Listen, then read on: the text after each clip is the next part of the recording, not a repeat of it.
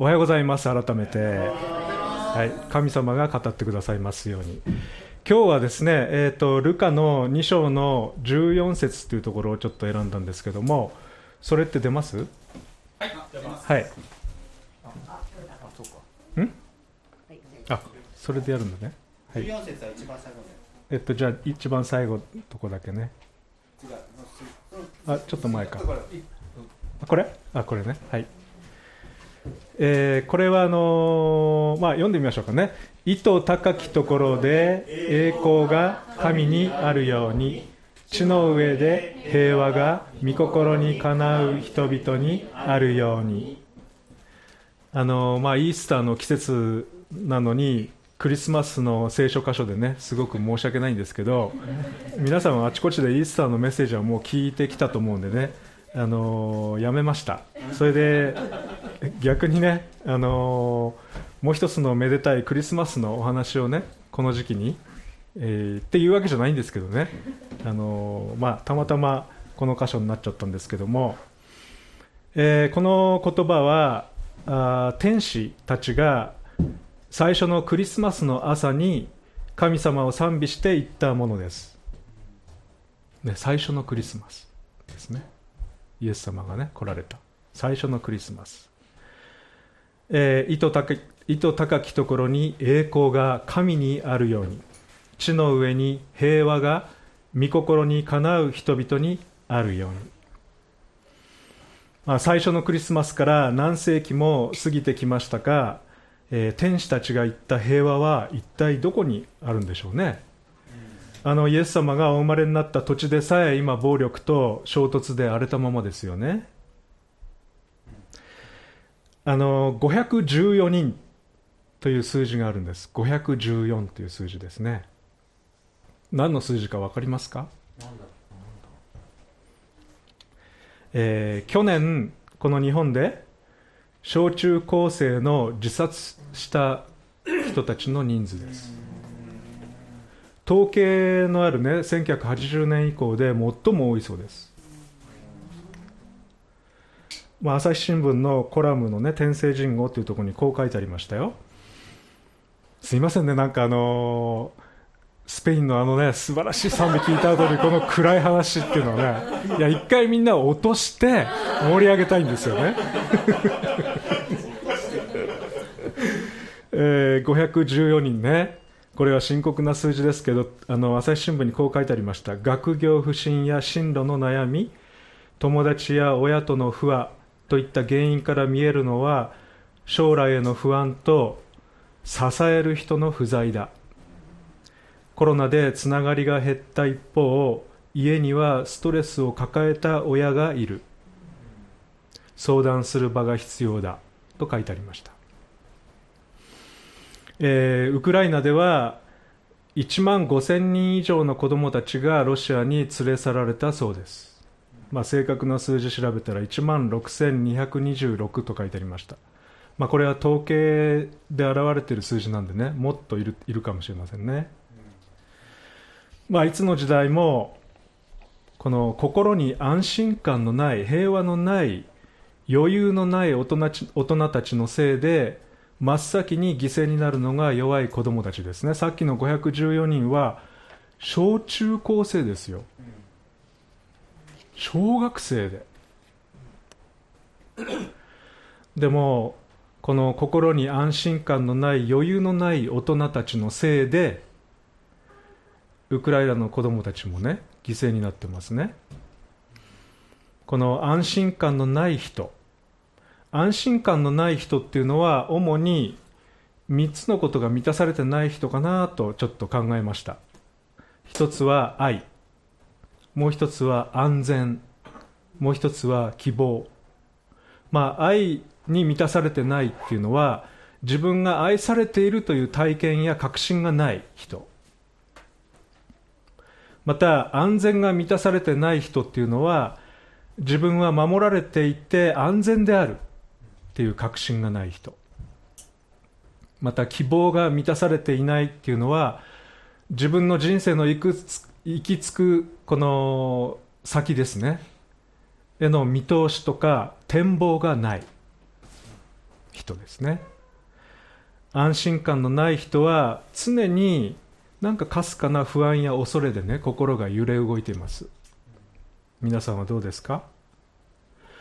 で安心感を求めて私たちは自分の外側のことを充実させようと頑張りますね。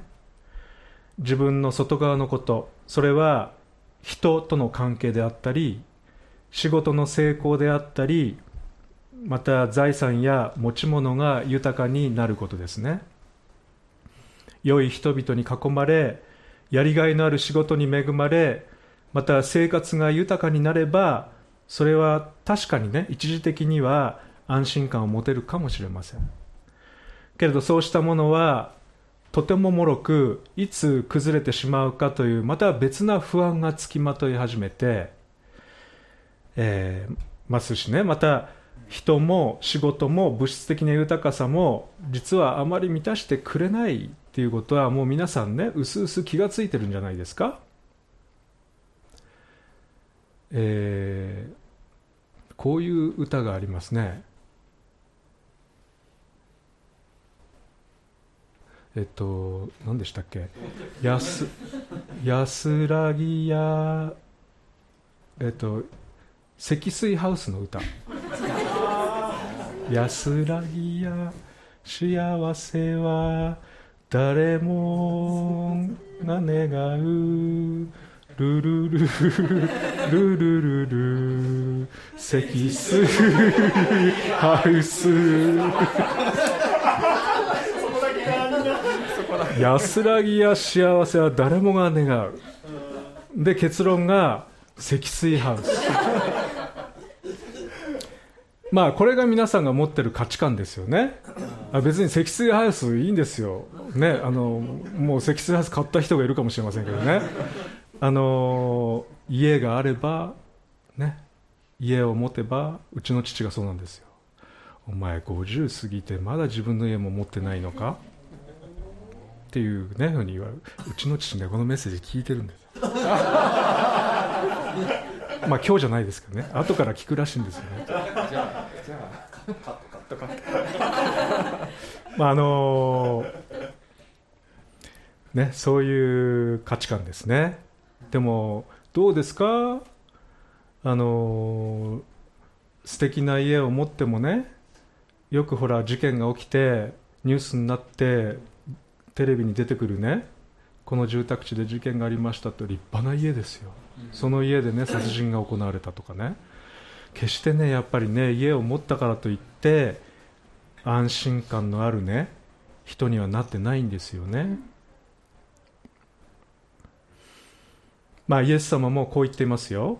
ヨハネの14章というところにはこうありました私はあなた方に平安を残します。私はあなた方に私の平安を与えます。私があなた方に与えるのは世が与えるのとは違います。この世がこの世の中が与えてくれる平安安心ではダメなんですよ。愛安全希望が絶え間なく満たされいつまでも続く安心感を持った人になるにはどうしたらいいんでしょうね。どうしたらいいんでしょう。まあ、今日の御言葉に出てくるこの羊飼いたちの姿今日羊飼いが出てくるんですよ、えー、その姿からどうやったらいつまでも続く安心感を持つことができるのかちょっとね学ぶことができると思います。でねルカの2章のこの14だけ取り上げたんだけど1から20ちょっと長いけど読んでみましょう。で佐藤さん。僕と同じだから。名前が。佐藤さん申し訳ないです。これを見ながらでいいのであの全部読んでいただけますか？その顔その間に僕はちょっと水を。どうぞ、はい、それではお読みします。ルカの福音書2章1節から。その頃全世界の住民登録をせよという勅令が皇帝アウグストゥスから出た。これはキリニウスがシリアの総督であった時の最初の住民登録であった。人々は皆登録のためにそれぞれ自分の町に帰っていった。ヨセフもダビデの家に属しその血筋であったのでガリラヤの町ナザレからユダヤのベツレヘムというダビデの町へ登っていった。身重になっていたイーナ漬けの妻マリアと共に登録するためであった。ところが彼らがそこにいる間にマリアは月が満ちて男子のウイゴを産んだ。そしてその子を布にくるんで貝羽桶に寝かせた。宿屋には彼らのいる場所がなかったからである。さてその地方で羊飼いたちが野宿をしながら羊の群れの予番をしていた。すると主の使いが彼らのところに来て主の栄光が周りを照らしたので彼らは非常に恐れた。見つかいは彼らに言った。恐れることはありません。見なさい。私はこの民全体に与えられる大きな喜びを告げ知らせます。今日ダビデの町であなた方のために救い主がお生まれになりました。この方こそ主キリストです。あなた方は布にくるまって貝羽桶に寝ておられる寝ている緑子を見つけます。それがあなた方のための印です。すると突然その見つかいと一緒におびただしい数の天の軍勢が現れて神を賛美した。意図高きところで栄光が神にあるように地の上で平和が御心にかなう人々にあるように。見つかいたちが彼らから離れて天に帰った時羊飼いたちは話し合った。さあベツレヘムまで行って主が私たちに知らせてくださったこの出来事を見届けてこよう。そして急いで行ってマリアとヨセフと貝羽桶に寝ている緑子を探し当てた。それを目にして羊飼いたちはこの幼子について自分たちに告げられたことを知らせた。聞いた人たちは皆羊飼いたちが話したことに驚いた。しかしマリアはこれらのことをすべて心に収めて思いを巡らしていた。羊飼いたちは見聞きしたことがすべて見つかりの話の通りだったので神をあがめ賛美しながら帰っていった。はいありがとうございます。当時イスラエルの人たちはイスラエル人たちはローマ帝国の支配下にありました。昔ねこの私たちの日本が大日本帝国がアジア諸国を支配していた時代がありましたね。当時のアジアの人々はどれほど理不尽で窮屈な生活を強いられてたのかなと思いますね。えー、イスラエル人イスラエル人たちもこのビクビクせずに安心して暮らせる時を切望していたと思うんですね。で特に社会の底辺に追いやられていた立場の弱い羊飼いたちはなおさらのことだったと思います。あの羊飼いたちっていうのは立法を守れなかったんですよ。職業柄。だからねちょっと疎まれてたんですねでそういう時にこの長らくいつかいつか来るいつか来るとね言われていたメシア救い主イスラエルの王がとうとうお生まれになったというお告げを受けるんですね。それも天使たちから直々のお告げでした。羊飼いたちは早速お告げにあった赤ん坊を見に行きますね。で羊飼いたちが見たものは天使たちのお告げの通りでした。羊飼いたちは神をあがめ賛美しながら帰っていったってあるんですね。でも僕はこの箇所を読む時このね羊飼いたちは神をあがめ賛美しながら帰っていった。この箇所を読む時いつも違和感を持ってしまうんですよ。それは羊飼いたちが帰っていったっていうとこなんですよ。えもう帰るの？って感じなんですね。僕にとってはね。えなんでそんなにあっさり帰れるのって。もうちょっとそこにいればいいじゃんって。そういう違和感ですね。皆さんはどうですか？何気なく読んでました？うん僕ね気になったんですよね。でねまあ羊たちをねこう牧場に残してきてるのでねちょっと気になってね早く帰んなきゃと思ってってたのかもしれませんけども、えー、いつもなんかねここを読むとねよくそんなにあっさり帰っちゃうなとこう引っかかりを感じてしまうんですよね。でまあここからは僕の想像なんですけどねあの羊飼いたちは天使たちの突然の到来。そして救い主誕生のお告げ。また天使たちの大賛美。怖くなかったんですかねまたベツレヘムでの確認とこう短時間に一連のね不思議な時間不思議なこう天的な時間天天国の天ですね。天的な時間をねこう過ごしたんですよね。で羊飼いたちはこのイスラエル民族が長らくこう待ち望んでいたイスラエルの王になられる方がとうとう来たんだとね。こう確信したと思うんですね、来たーって。もうねお告げの通りの人が来た。でもうこれからはこの王が治めてくれるので自分たちは安泰だとね喜びと期待を胸に帰っていけたんだと思うんですね。もうこれからすごいことになるぞ。で羊飼いたちは栄光の神様と出会って心に深い安心感が与えられたんだろうなと想像します。安心感喜びですね。まさにこの天使たちが地の上に平和が御心にかなう人々にあるようにというねその言葉が羊飼いたちの心にまず成就したんだと思いますね。人がこの深い安心感を得られるのはこの栄光の神様とお会いした時だけなんだろうなと思います。あのこのね天使たちのお告げの中にこの地のこの神神に栄光がと最初ありましたね。その後に地の上に平和が。神様と平和っていうのは切り離せないんですよ。だから神様とお会いした人だけがその平和っていうのを体験できます。まあ世界には大小さまざまな戦争がありますよね。家庭に戦争があります。学校に戦争がありますね。職場にまた民族に国家にもうこの世界はさまざまな戦争でとても騒がしい状態ですよね。でも最も深刻な戦争はそれは神様と人との戦争です。アダム以来ずっと続いている戦争ですね。人がいつまでも続く安心感を持てないのはこの神様との戦争を続けているからですよ。神様とまだお会いしてないからですね。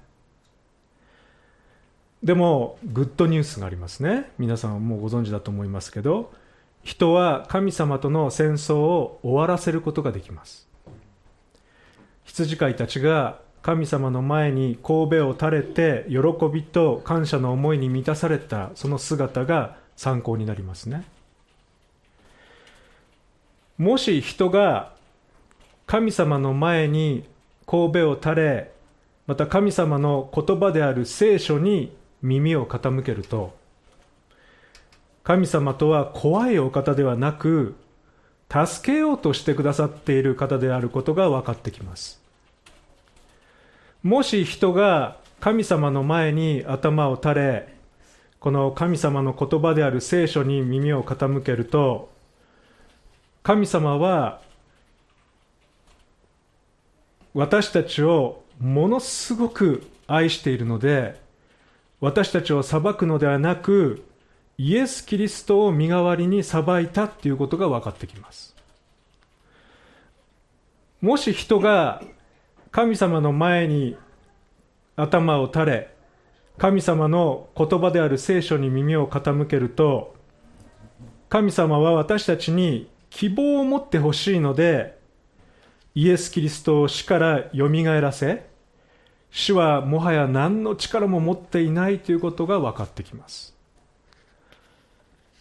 もし人が神様の前に頭を垂れて神様の言葉である聖書に耳を傾けると神様はいつも私たちと共にいてくださり私たちを一一助け一番良い人生に導いてってくださることが分かってきます。人が神様の前に頭を垂れて神様の言葉である聖書に耳を傾けると私たちはイエス・キリストの死と復活のおかげで神様と平和な関係になれるということが分かってきます。ローマ書の5章1節こうにはこうありました。私たちは私たちの主イエス・キリストによって神との平和を持っています。神様と平和になってるって考えたことあります？神様と平和になっている。ものすごいことが起きたんですよ。どれほどすごいことが分かります？まず神様からの怒りがこれっぽっちももうないんですよ皆さんに。神様が皆さんを今見るときそのお顔はっていう顔ですか？違いますよ。今皆さんがどういう状態にあろうとあの方が皆さんを見るそのお顔は笑顔ですよ。優しい眼差しですよ。それしかないんですよ。えでも俺昨日罪を犯したから。大丈夫。神様変わりません。また神様と平和になっている。神様に何でも言っていいんですよ。あの通貨の中になってるんですね。相談できる中になってますよ。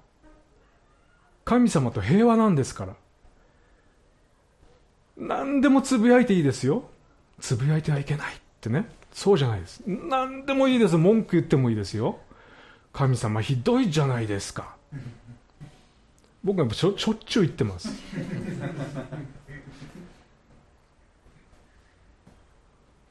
いつも結局は一番いい場所に連れてってももらえるんですよ。神様と平和になっているんでね。行く先は地獄じゃないんですよ。神様と平和になってんですから地獄に行かせるはずがないんですもう。神様が味方なのでねこの人生は大船に乗ったつもりでいいんですよ。神様と平和になっている。神様に愛されていてまた安全に守られていてまた将来行き着く先の見通しがあるんですよもう。神様と平和になっている。これはひとえにイエス・キリストの死と復活のおかげです。私たちの罪という問題がありましたね。これはイエス・キリストの死によって解決されました。私たちの死の問題がありましたね。これはイエス・キリストの復活によって解決しました。神様と平和になっているということは全部イエス・キリストによって与えられたものです。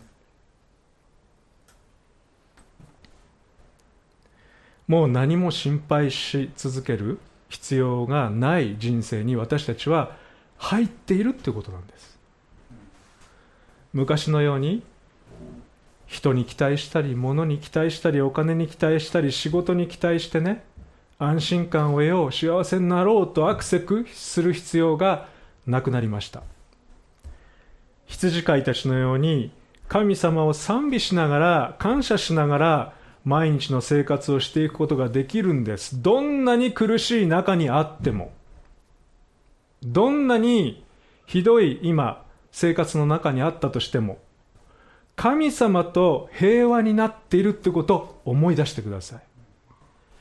神様と平和になっているならちょっとぐらいの厳しい生活辛い生活神様と戦争しているより全然ましですよ。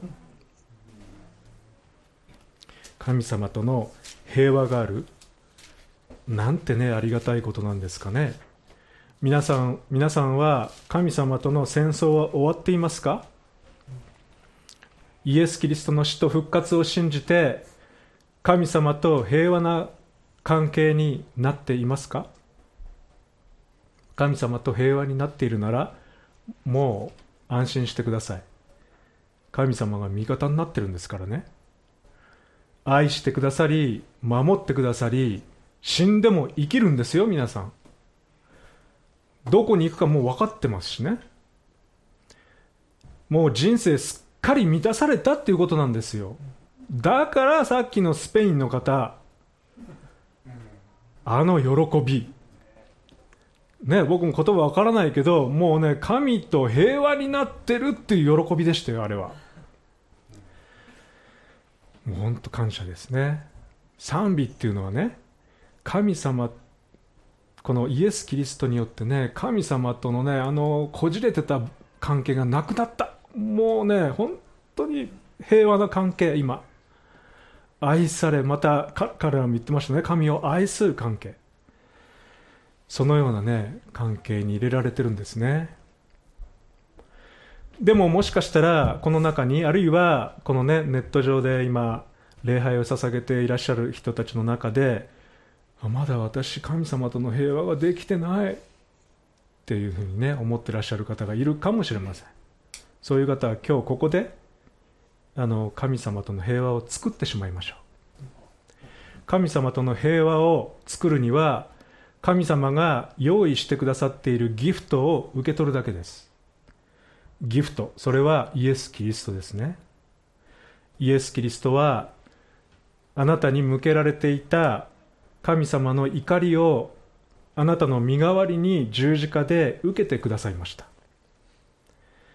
またイエス・キリストは死からよみがえりあなたの死もなくなったという希望を与えてくださいましたこのイエス・キリストに一言、ありがとうと表明するだけで、あなたは神様と平和な関係に今なることができます。今ちょっとだけ、うん、30秒だけ静まりましょう。そして、今までちょっと神様の平和なかった。でも今欲しい。イエス様本当にありがとうございます。ね神様とのこの間に挟まってたね邪魔なものを取り除いてくださって本当に感謝しますっていうね祈りを心の中で静かにちょっと捧げてみてくださいもうすでにね平和を持ってるっていう人はねあの一緒に目をつぶって付き合ってあげてくださいじゃあしばらく静まりましょう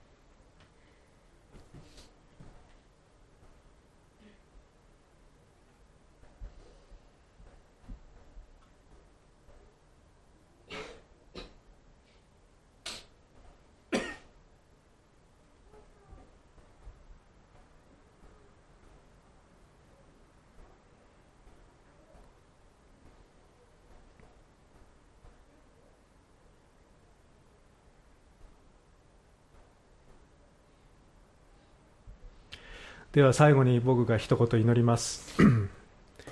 意図高きところに栄光が神にあるように地の上に平和が御心にかなう人々にあるように。天のお父さんあなたの一人子イエス様というギフトをありがとうございます。イエス様の身代わりの犠牲と死からの復活により神様との平和な関係に私たちはなることができました。本当にかけがえのないこの新しい命を与えていただきました。私たちの人生はすべて満たされました。本当に心から感謝します。